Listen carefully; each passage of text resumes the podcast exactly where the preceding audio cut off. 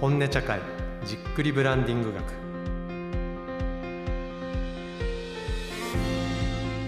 この番組は業界や業種を超えて生活者を魅了するブランド作りに本気で挑まれるプロフェッショナルの方々とブランディングについて Voicy さんが構える和室でじっくりじっくり深掘るトーク番組です。こんばんはブランディングディレクターの工藤拓真です、えー今日のゲストは株式会社ティールーム代表岩本亮さんです岩本さん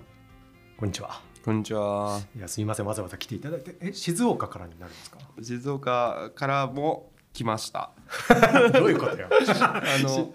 昨日は東京にいたんですけど、はいはいえー、一昨日は静岡にいて、先ほどといは京都におりました。ああなるほどそうかもうそういう形でもう日本全国ってまあ世界なんですけどそうですね。いろいろ移動されてるとそう。はい、そんな岩本さん何者かっていうのをあの簡単なプロフィールでっていうところで僕の手元に今資料が届いたんですが全然簡単ではありません。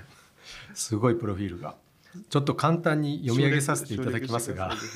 ちょっと要所要所教えてもらいながら、はい、岩本亮さんです。えー1997年生まれ。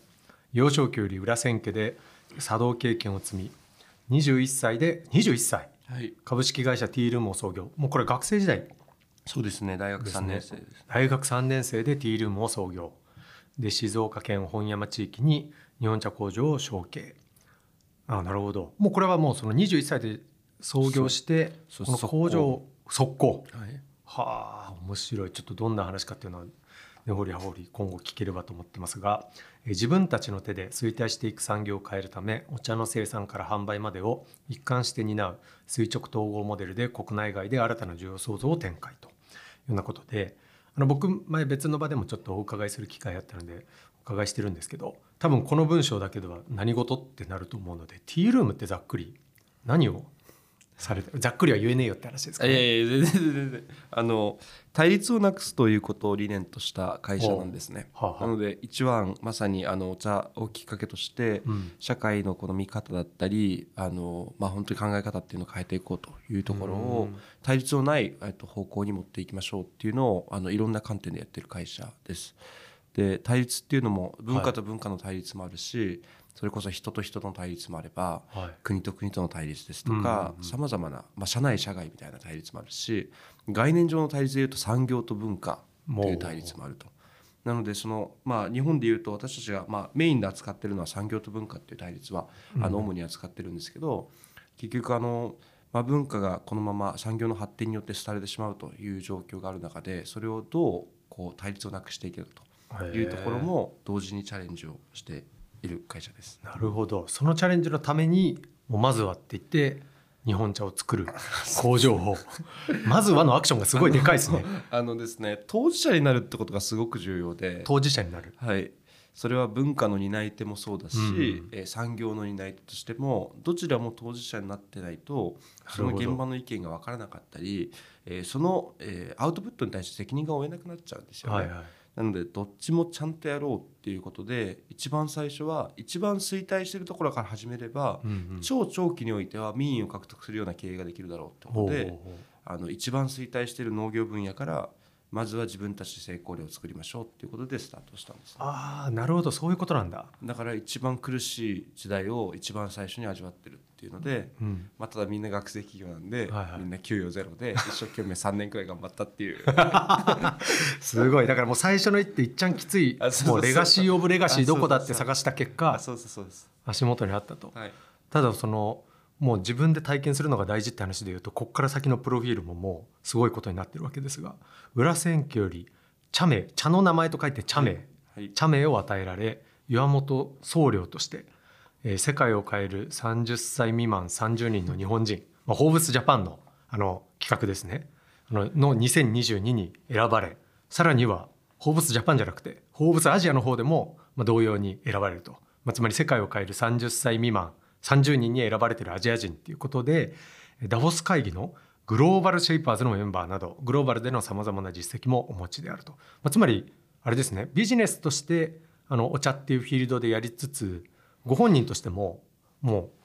茶道茶道はい。のもうプロとしてもはい。関わられていらっしゃるというようなところなんですね。おっしゃる通りですね。昨日も茶事があってなのであの毎週茶事か茶会か、えーお伺いするか主催するかあったりするんですけど、はいはい。あの週1回はまさに自分と向き合いながら、えー茶会をしつらえるってこともうん。自分で炭出前をしたりお稽古をしたりっていうのをあの常に心がけてやるようにしてます。これはあのその起業するぞっていうのとは全く全然違うところでこういう活動もやられてたってところですか？そうですね。あのもともとこっちが主主体というか、うんうん。あの裏千家での活動っていうのがあの主だったんですが、はいはい。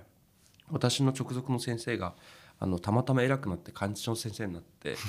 たまたまっていうのもあれですけど。いやいやなるほど。それたまたま本当あの順番で偉くなってですね、はいはいはい。なのでそのあの幹事長先生になるとやっぱりあの、まあ、岸田さんが総理になったら岸田派から何人か送るみたいなことあると思うんですけど、まあ、社中といってですね社内あのそのお稽古場の中のお弟子さんの中で、あのまあ、分かりやすい人を送ると、はいはいはい。総本部にっていうのがあってですね、そういうので裏選挙の今役員もあの兼務させていただいてなるほど。そういうのも、えー活動ししながらですね、あ。ー勝手なイメージですけどその中においてはめちゃくちゃ若いっていう感じなんじゃないはい、ですか？もう究極もう極限まで若い。極限まで若い。あの准教もですね教授職も25歳からしかなれないんですよ、はあで私も25歳で准教になったので、はいはなのでもうあの私より若い人が入れないっていう。いなるほどなるほど。もう仕組み上発生しえないと。はい、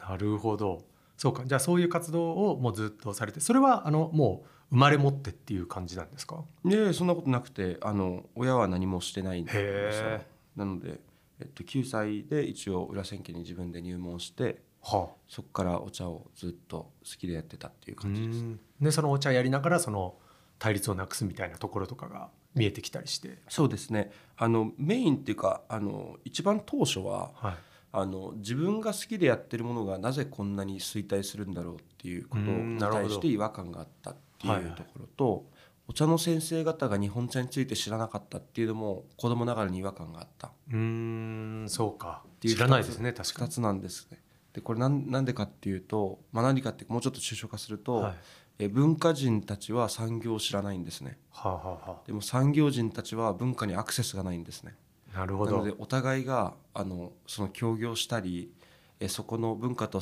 経済産業の関係が変わるってことが起きえないんですよ供給側から、うんうんうんでも需要サイド消費者から見ると抹茶ラテ飲んでる人でもお茶会参加したいって言うんですよ、はいはいはいはいだし、えー高い日本茶をあの飲む人って、それこそ高い茶器も欲しがるわけです。格を揃えて茶器を欲しがるわけですね、なので需要サイドって実は文化と産業まさに体験を作る場と、うん。えープロダクトっていう関係性なので、あんまりその対立しないかなはいってはいはいはい感じがしてたんですが、え文化の世界で本当に誰も産業を知る人がいなかったっていうのが違和感あった、なるほどなるほどあとはあのそれこそずっと自分が好きでやってたのにそれの数字が一回も上がったことがなくて、うん。裏千家の、まあ、人数もそうですし、はいはいはい。あのまあ、佐渡人口うんうん。もそうですし、あの日本茶の単価だったり工芸の単価それぞれの市場規模もずっと右肩下がりで落ちてるので、うんうんうん。あのまあそのまあそのなんでしょう単価が下がるってことはその介在する関わってる方々の単価も下がってるってわけで,、うんそうですね。価値が下がってる、うん。でも自分の中ではあの文化をこう支える人間がより評価する社会の方がいいだろうなと思いながら、それが実現されてなかったのでまあなんとか自分の手でやれないかってことでスタートしました。ゆえにその結構ティールームさんの説明の中とかでもその産業とかそのそういう視座で言葉が結構出てくると思うんですけど、うんうんそういう思いがあるっていうところなんですね。そうですねあとは日本語は本当にあの主語がないんですよね。ええだからあのあんまり自分が自分がっていう,、その愛愛なん愛っていうか主語を使わないようにしているっていうのもありますね。そのなるほどね。本当に公益性を考えて公益なことを考えて事業を実行していくと全員の民意が集まって、うんそれが国を動かしてっていう形のスタイルなので、なるほど。まあ、一番本当苦しい農業からえーやっていくとそれが一番わかりやすくいやーできるめちゃくちゃ面白い。今の主語がないっていうのもこの後の紹介いただく本の中にちらっと出てくるような話だったりするので 根掘り葉掘り聞く変えればと思ってます。ありがとうございます。そしてさらにまだ続くんですよ。2023年5月から中川正史商店の社外取締役を務められていらっしゃるとはいいうようなことでこれもすごいもうわっとニュースでな何事だってなりましたよね。す何ごい。事だとなっていただけたらでも頑張ります。頑張ってます。これからですね。今あの取締役会毎月出て一生懸命頑張ってどうですか？いやもうすごいもういろいろと勉強させていただいて、まあ、あと中川正史商店ってもともとまあしゃあの事業部名が第一事業部っていうんですよ、うん。社内用語だと。もともと茶道具の事業からスタートしたんですね。はいはい。なので今あの雑貨屋さんと思ってる方々多いと思うんですけど、うんうん。茶道具をもともと扱ってたと。ああなるほど。でそれの朝織物からはいはい。スタートをして、そこからあの、まあ、本当にいろんな周辺道具触って今は茶道具の卸でうん。日本トップクラスの売り上げがあるんですね、でもそれがなかなか伝わってない、例えばあの「お茶碗割れちゃったよ」って言って中川正史の中の人間に言うとですね一瞬で治って帰ってくるわけですよ。あと面白いこれを軸にしたいんだけどって言うと「あ分かりました。表具しておきます」って言って表具してくれるわけですよ。へえなるほど。なんかそのアセットやばいでしょっていう,、そのネットワークもその生その生産者っていうか作り手との関係性もはいはい。ものすごいもの持ってるんだから、はいはい。もっと評価していこうよっていうのがうん取締役会誰も茶人がいなかったので一、はいはいはい。人入るだけでなかなかこう社内の雰囲気も変わってきてですねそういうのは面白いなと思ってます。はあなるほど。ありがとうございます。多分ここまで聞いていただけたら岩本さんちょっとやばいやつだっていう感じが皆さんにも伝わったんではないかなと思いますんでそんな岩本さんに今日はいろんなお話を聞いていければと思っております。お願いします。ではちょっとここからあのこの番組3冊あなたのブランド作りを支えるあの思考の支えになった3冊を紹介してくださいっていうことをあのお伝えして持ってきていただいてるんですが今日も持ってきていただいてます。はいえっ、と今日は絶版ばかりです。買えないはい、あの残念ながらあの視聴者の皆さんリスナーの皆さんごめんなさいですが、まあ、ご自身で古本屋で探してくださいというようなところの注意書きだけさせていただいて えっとタイトルコールですが「えー私のブランド作りの教科書3選」というようなことで、えっと、本日岩本さんにお持ちいただいた3冊をまずちょっとタイトルを岩本さんの方から3冊ご紹介いただいてもいいですか？はい。えーっと一つ目は茶の精神というタイトルで今の原始さなので今の裏千家の大総称にあたるですね一番トップ今100歳に実はなった、うんあの総称なんですがあのが書いた、えー本です。まあ、お茶関連の本って茶の本だったりあの本当にいろんなあの多種多様な本があると思うんですが、うんうんあの茶の精神を選んだのは、まあ、ちょっと裏千家に染まってるってこともあるんですが、うんうんあのえっと、非常にですね解説本っぽくちゃんと書いてくれてるっていう、はいはいはいあの珍しい本でしてあの難しそうに見えて意外と入ってったら分かりやすく読めるので、あのすごくおすすめかなと思って最初に挙げさせていただきました。ありがとうございます。続きましては。あとはこれこれですよねえっと「ナチュラルマインド」っていう本なんですが、ええっと、結構ドラッグの話に、えーながらですね、まあ、ちょっと、えーそこら辺の、えっと、ドラッグだと思いきや、うん。えーそれを通じてどう人間がこの意識についてあの考えるかとか、えーそれを扱うかっていうテーマなので、うん。あの怪しい本では まあ怪しい本ではあるけど怪しい本ではない。はいはい、僕もあのドキッとしながら拝読しましたけどけど読み終わるとねなんかなるほどそういうことかっていうところが見つかるすごい本、だからアンドル・ワイルさん自身もすごいごご著名な方というかそうですねそうですね。世界的な権威なんですよね。い。ろいろハーブとか書いてますよね、本ね、うん。いっぱい。なるほど。そして最後は、えー文化資本の経営」という本でなぜこれが絶版になってるのか私は理解ができないですもうダイヤモンドさんに文句言いましょうか、うん、文句言いましょう、あのこういう本が今の時代に必要なんだっていう本なんですがこれ1999年に書かれてるんですよね。そうですね。ものすごいことですよね、すごいことでも資生堂これで株価上がるんじゃないかっていうぐらい素晴らしい本なのになんで絶版になってるんだと思っちゃった。いや本当ですね。僕もちょっとお勧めいただいてものを拝読しましたけどすごい素晴らしい本で、うん。ちょっとここれを聞くといろいろ岩本さんの秘密も分かってくるかなと思うので、ありがとうございます。そんなですね一見してえこれでビジネスの話何がっていうようなところも含まれているように聞こえたかもしれませんがこの3冊を皮切りにちょっといろんなお話を伺えればなと思っております。じゃあまずあの茶の精神はいについてなんですけど、はいこれが一個あの岩本さんの中であるいはそのリスナーの方に届けるにあたってこういうところがこの本の魅力だぞあるいはこれがその岩本さんのブランド作りに生かされてるぞっていうところをちょっと教えてもらってもいいですか？はい、あのお茶とは何だってよく言われるんですよ質問を。うんであ言われそうですね。なんかいろんなとこで。そうなんですよ。この本読みなさいとか、はいはいはい。いろいろ言うんですけど、うんうん。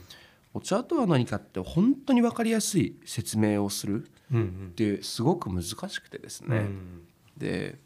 その体験ってどういう体験なんだろうってことをまさにこの、まあ、こんな言葉で表現するのかっていうのが普通にこれお家元が言ってらっしゃるんで、うんうん。まあ、あの私も勉強させていただいた中なんですけど、まあ、このままごと遊びって最初から始まるんですね。はいはいやすごい面白い本ですよね。あ入り口ずっと子供の遊びの話が。おっしゃる通りです。本当にあの序章の序章というか一番最初からそれが始まるんですが、お茶の本でままごとかと。でままごともなんかその、えっと、敬語使うって話もありましたよね多分ね、うんうんうん。あそうそうそう。敬語使うんです。なんか憑依してあそうそうそう丁そう。寧な言葉遣いになっておっしゃる通りです。ままごとですよね。そうなんですよ。子供たちってそのままごとを始めるそういうそのえ結界を張ってですね、うんうん。自らその空間を作り、その中で店員さんとかを演じたりすると。うんうんで本当に5歳児とか4歳児5歳児とかのそのまあ子供たちがうん。急に敬語を使い始めてはいはいはい「いらっしゃいませ」とか言ったりすると。いうこの姿ってまさに茶的だなとうんうん。いうところをあのまあいお妹がおっしゃってるという形でまああの日本だとそれこそ中華の中華街の門みたいにどんとした門をこう掲げるというよりはうん。枝を一本置いてここが門であるということを言う。と。あの本当にいろんな要素でそれが次元が高い清められた空間である別の結界が張られている空間であるってことを表現するんですけど、それをやっぱ象徴的に言うんだったら確かにままごとだなと思っていて、でそれをあのまさに、えっと、茶事とか茶会をしている中でお伝えしても「あそうだよね」って言って「これままごとだよね」って言うと実はみんな入りやすくなってくるんですよね。なるほど。入りやすくなるっていうのはお茶って結局分からないから怖いっていうのがほとんどでうんなるほど。何やってんのっていう話。わかんわかんないですよね。なんかこう見えないところで何かすごいことが行われてるそうなんですよ。あとはマナー作法が分かんないから怖いとか、はははいでもままごともまあ一応一定マナー作法あったりするけれどもままごとの作法って別に大したことはないわけじゃないですか。まあ、自分ってマナー作法って結局歴史とともに人に心地よい体験を提供するためにうん。結局体系化様式化されたものなのはいはいはい。でその別に作法を学んでなかったっていいなくたっていいわけだし思想学校を通ってればいいわけですよね。はいはい。なので一定のルールのもとで、うんえーまあ、無法とのようにこの遊んでるんだっていうくらいくらいの感覚の方が私はお茶に対してはすごくあのライトな付き合い方でいいかなとは思っていてうん。それを一番最初冒頭から始められているあの高い観念的なその有遊戯性ってありますよね。あの高次元な遊戯性はって多分言葉が出てくると思うんですけど、はい。それもまさにそうだなっていうまあままごとの別の解釈ですけどね、うんうんうん。高次元な遊戯性の中で、えー次元を高めたいお遊戯なんであるということを、えーまあ、検討しているという感じですね。そんな難しい話ではなくて実は子供の頃から分かっていることではあるんだよってそいううようなそうそうおっしゃる通りでおっしゃるる通りですね。お茶関連の本だとこっからまあビジネスマンの方々とかはこっから入ってもいけんじゃないかなって思いますね。あのよくおすすめするのはあの無印とかがお茶の思想でできてたりするので、はいはいはい。ね、むあの原健也さんの「白」とか、はいはい。あのああいう本からスタートあと無地の企業本とかを読んで、そこからお茶に触れて、えーそうか。そうなんですよ。そこ分かりやすいんですよ。うんうんでそこから、えっと、お茶の最近え映画とかもあるんでお茶の映画とかあの利休の映画とかええ利休に尋ねようみたいなうんうん。系の,、系の物語系の本を読んで,、はいはいでそこから初めて茶の本とか茶の精神とかに触れてみるみたいな、なるほど。感じが一番ゴールデンルートなわけですね。はい、あの接しやすいなるほど。いやそれはぜひ一つ一つ取り上げていきたいですね。ありがとうございます。で続いてその茶の本からのナチュラルマインド。ナチュラルマインドどこが面白かったですか？工藤さん私ですか？はい。いやあの、まあ、さっき岩本さんが言ってくれた通りあの入り口はちょっとドキドキするというか,、うん。基本的にあれですよね。この方はあの、まあ、ドラッグ推奨派に対しても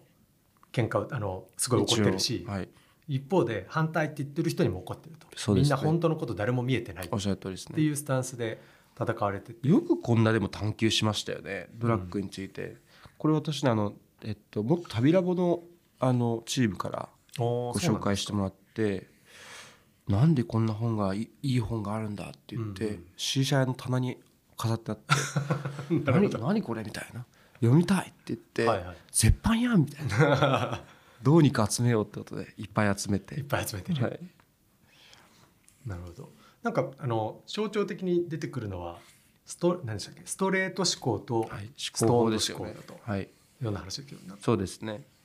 あの思考法についてっていうかまああの全体概要はこれ多分、えっと、読んでいただいた方が分かりやすいと思うんですけど、うんうん、あの見方の話ですよねほとんどが。うんうんこの多分今日ご紹介してる3冊って全部新しい見方をご紹介する本であのお茶的な見方もそうだし文化資本って観点で社会を見るもそうだし、うんうん、ドラッグとか意識のあの変遷とかそういったあの観点での見方っていうのもそうなのでなんかそこをこうご紹介できるといいかなっていうふうに思いましたね。ねだからあれですよね。この著者の方が言ってるのはまさにその意識っていうことで、うん、ドラッグを飲む飲まないとかっていうことではなく、うん、人が日常的に生活してる中で意識をがらりと変えるっていうことがめちゃくちゃ大事だよね。と。そうですね。でその手段として本当はいろいろあって、うん、まあ、お酒もあればおっしゃる通りです。お茶もあればいろんなものがある中でっていう文脈で多分そうですね。語ってるものですよね。あとは人がこの転換欲求っていうかあの、うん、変わる欲求もあるっていうところですよね。なのでそのなんでみんな酒飲んじゃうんだろうっていう、はいはい、そういうそのなんだろう日常のふとした問いにもちゃんと答えてくれるっていうのも、まあいいところですよね。お酒大好き岩本さんのね、その納得の部分ってことですよね。のなんかその具体的に例えばその、まあ、コロナ禍ではふ普通の思考っていうのをストレート思考って言って、はい、まあ、そうじゃなくて、まあ、ちょっと違う自分になるみたいな感覚がいろんなインスピレーションを与えてくれるとか、はい、それが実はその東洋的な視点で西洋にはない、はい、あのアイディアをくれるんだみたいなお話が出てくると思うんですけど、それはあのイオンさんのあるいはティールームのなんかものづくりだったりブランド作りにもなんかつながってる話だったりするんですか？そうですね。あの通常の思考で考えた時にやはりこう過去に引っ張られるっていう話も書いてあると思うんですけど過去のそれこそ歴史とか自分の知識とか認知とかに引っ張られるっていうことがありながらそれをこう下脱してというかあの外した時にこう新しい思想が出てくるっていうのはまあ確かにその通りだなっていうところでそれのこう手段とこうドラッグがなるというところも、まあ、ドラッグというまあその広域な概念としてのそのドラッグってものがあの一つの手段になりうるだろうっていう話だと思うんですけど。そうですね。あの具体的に僕の場合はあの発散をする場所と、えー、収束をする場所を完全に分けているんで、環境ごと分けちゃいます。なのであのもう東京にいたらほぼほぼもう集中して仕事するしかしない収束の方にタスクを。東京東京にいる時はもう収束の収束の街なんですねそうなんですよ。なんかなるほど。京都市の委員会入っててえっと、ななんか京都と東京の関係ってどうあればいいんだろうねって話をした時に、うん、京都の会社は、えー、時間軸が京都ってものすごい長いんで、はいはい、なので思考をこう深めていくっていう思想を深めていくとか思考を深めていくプロセスに、まあ、おいてはっていうかそこにおいてはすごくいい場所なんです。いい環境なんですね。うんうんうん一方で資本主義は弱すぎるんで、なので東京の会社京都の会社が東京に支店を置いて東京の会社がパーパスの R&D ラボを京都に置けっていう、うん、なるほど面白い。一番いいと思って。ああなるほどね。なるほど京都にいてプロジェクト全然進まないですよ。いやそれはいろいろ反論ありそうですけど。なるほど。あのやっぱ東京にいたら3か月後にアウトプット出なかったら何やってんだって話だし、はいはいはいはい、あけど面白いですねベンチャーなんて1か月後にその人に会って話変わってなかったらお前何を経験してきたって言われるじゃないですか。京都はね変わんなくても、みんな温かく迎えてくれるんですよ。なるほどなるほど。街角でよって言ってみんなで飲み行くわけですねみんな。で。なんか京都のあの、えっと、千年とか、本当そういったタームで考えられるあの環境っていうのはすごい面白いなと思っていて。なのでそういうこの、えっと、発散と収束の場所を明確に分けてそれを環境の価値とか環境の構造とこう一致させるってことは結構してます。ああめちゃくちゃ面白いですね。けど発散なんかタイムラインが全然違いますもんね。時の流れが。そうです。おっしゃる通りです。その発散するにはそういう大きい流れを見た方がいいってことなんですか？そうですね。あの私も結局自分たちの事業も、えー、文化が醸成されるプロセスにも注目をしていると、うん、日本の最後の、まあまあ、後ほどになると思うんですけどあの勝ち筋みたいな話もあったと思うんですけど、はいはい。はい、あの日本にはこれだけ、えー、文化があるってことはこれが続くだけの知的財産があるっていうふうに思った方がいい、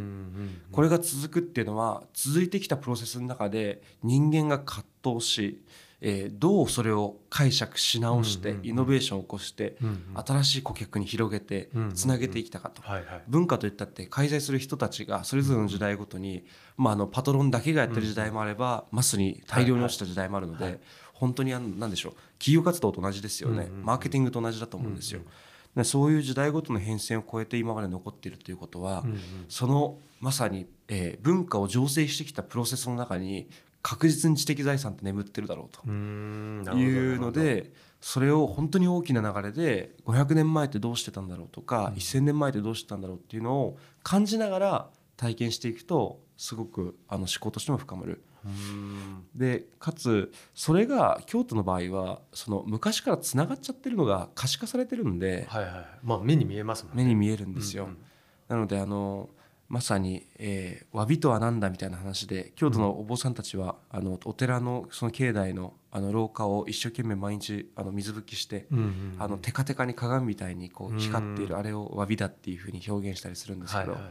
ああいった詫びだ空間でこう思考を深めてみると何でしょう？トリップできる感覚になるっていうか。まあ、なるほどね。でそこでこういろいろ広げてあ本当に今この会社って100年後こうあるべきとかこの事業ってこの産業ってこうあるべきみたいなことをやりつつけどそればっかりじゃちょっと足元見えないぞっていうんでたまに東京来てはいがっつりこうやって商売商売だってやるっていう。そうですね。あまあ割合としてはは東京の方が多い。ちゃんとね、はい。頑張らなきゃモードで商売をはいなるほどなるほど。いやめちゃくちゃ面白い。ありがとうございます。いやもう今の2つももっと深掘りたいところなんですがもう結構時間が経っているとあ本当ですそうそうなんですよ。時の流れもあら早いんですが次回はこの文化省の経営まあ、今もあの今お話しいただいている中にもかなりいろいろ出てきたと思うんですけど、まあ、今お話しいただいたこの2冊の本だったり岩本さんのご経歴だったりの中で出てきたなんかあのいわゆるザ・ゴリゴリカタカナだけのビジネスっていうのとは違うアプローチでけどかといってそのビジネスではない方法ってことではなくむしろビジネスど真ん中変えていきたいっていう熱い思いもあるというようなところの話をちょっとその文化省の経営の本にもなぞらえながらいろいろお話を伺えればと思っております。ということで今日のゲストは岩本亮さんでした。ありがとうございました。ありがとうございました